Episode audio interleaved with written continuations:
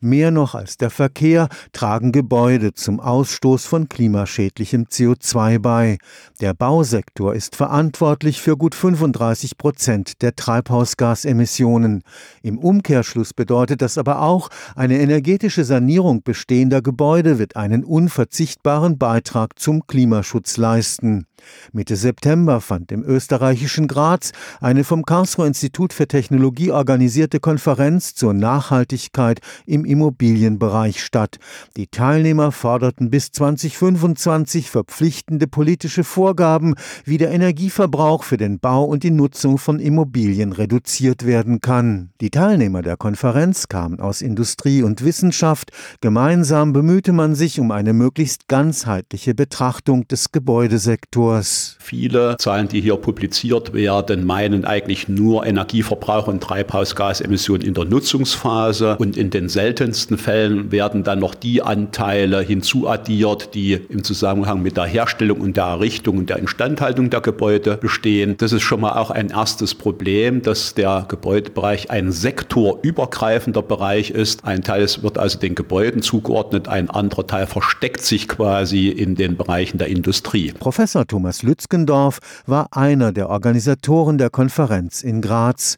Für den Experten gibt es keinen Zweifel, rechnet man die Energie für die Herstellung etwa von Ziegeln und Zement zum Verbrauch in der Nutzungsphase der Gebäude hinzu, sind Immobilien der größte Klimasünder überhaupt.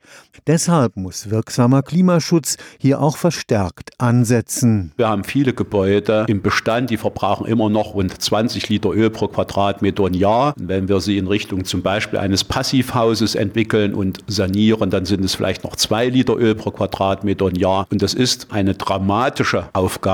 Im Baubereich bedeutet das nichts weniger als die Transformation des Gebäudebestandes, die Gebäude sanieren, um quasi die Treibhausgasemissionen zu reduzieren und gleichzeitig sie vorzubereiten auf die Folgen des Klimawandels. Diese 90 bis 95 Prozent können wir im Gebäudebereich schaffen durch energetische Modernisierung, Umstellung auf erneuerbare Energie Energien ähnliche Fragen. Inzwischen betrachtet man nicht mehr allein das einzelne Gebäude. Die neue Betrachtungsebene auch in der Forschung sind eigentlich Quartiere. Und heute wird ja auch in Deutschland über das neue Gebäudeenergiegesetz diskutiert. Und dort wird es zum Beispiel auch eine Quartiersklausel geben, dass ich sage, wenn ich Schwierigkeiten habe, ein einzelnes Gebäude zu sanieren, gibt es immer noch die Möglichkeit, das über eine Art Flottenverbrauch auszugleichen, was ich am einzelnen Gebäude nicht schaffe kann ich dann immer noch im Quartier nachweisen. Daran sieht man schon, dass dieses Denken in Quartieren auch neue Möglichkeiten eröffnet, die energetische Verbesserung auf breitere Schultern zu stellen und eine mittlere Qualität im Gebäudebestand zu erreichen. Die Teilnehmer der Konferenz in Graz appellierten an die Wissenschaft, ihrer Verantwortung gerecht zu werden. Ich kann sehen, ist das Gebäude barrierefrei, ist es städtebaulich, gestalterisch anspruchsvoll, aber ich kann zum Beispiel durch bloßes Betrachten von Gebäuden wenig sagen zum Carbon Footprint. Und insofern muss jetzt die Wissenschaft das Werkzeug zur Verfügung stellen, mit dem eine solche Beschreibung, Bewertung und Optimierung erfolgen kann und dann eben auch die Regierung und die Zivilgesellschaft beraten, was ist eigentlich ein angemessenes Anforderungsniveau. Eine pauschale Reduktion der Emissionen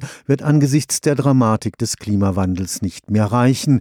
Die Wissenschaft hat deshalb das Konzept eines begrenzten CO2-Budgets entwickelt, mit dem wir in Zukunft auskommen müssen. Es gibt so etwas wie die Tragfähigkeit des Ökosystems. Und von dort her könnten wir jetzt ein bestimmtes Budget ableiten und jetzt quasi top-down Anforderungen formulieren. Wie mache ich eigentlich Treibhausgasneutralität so beschreibbar, was daraus Planungsanforderungen pro Quadratmeter Bauwerk werden? Stefan Fuchs, Karlsruher Institut für Technologie.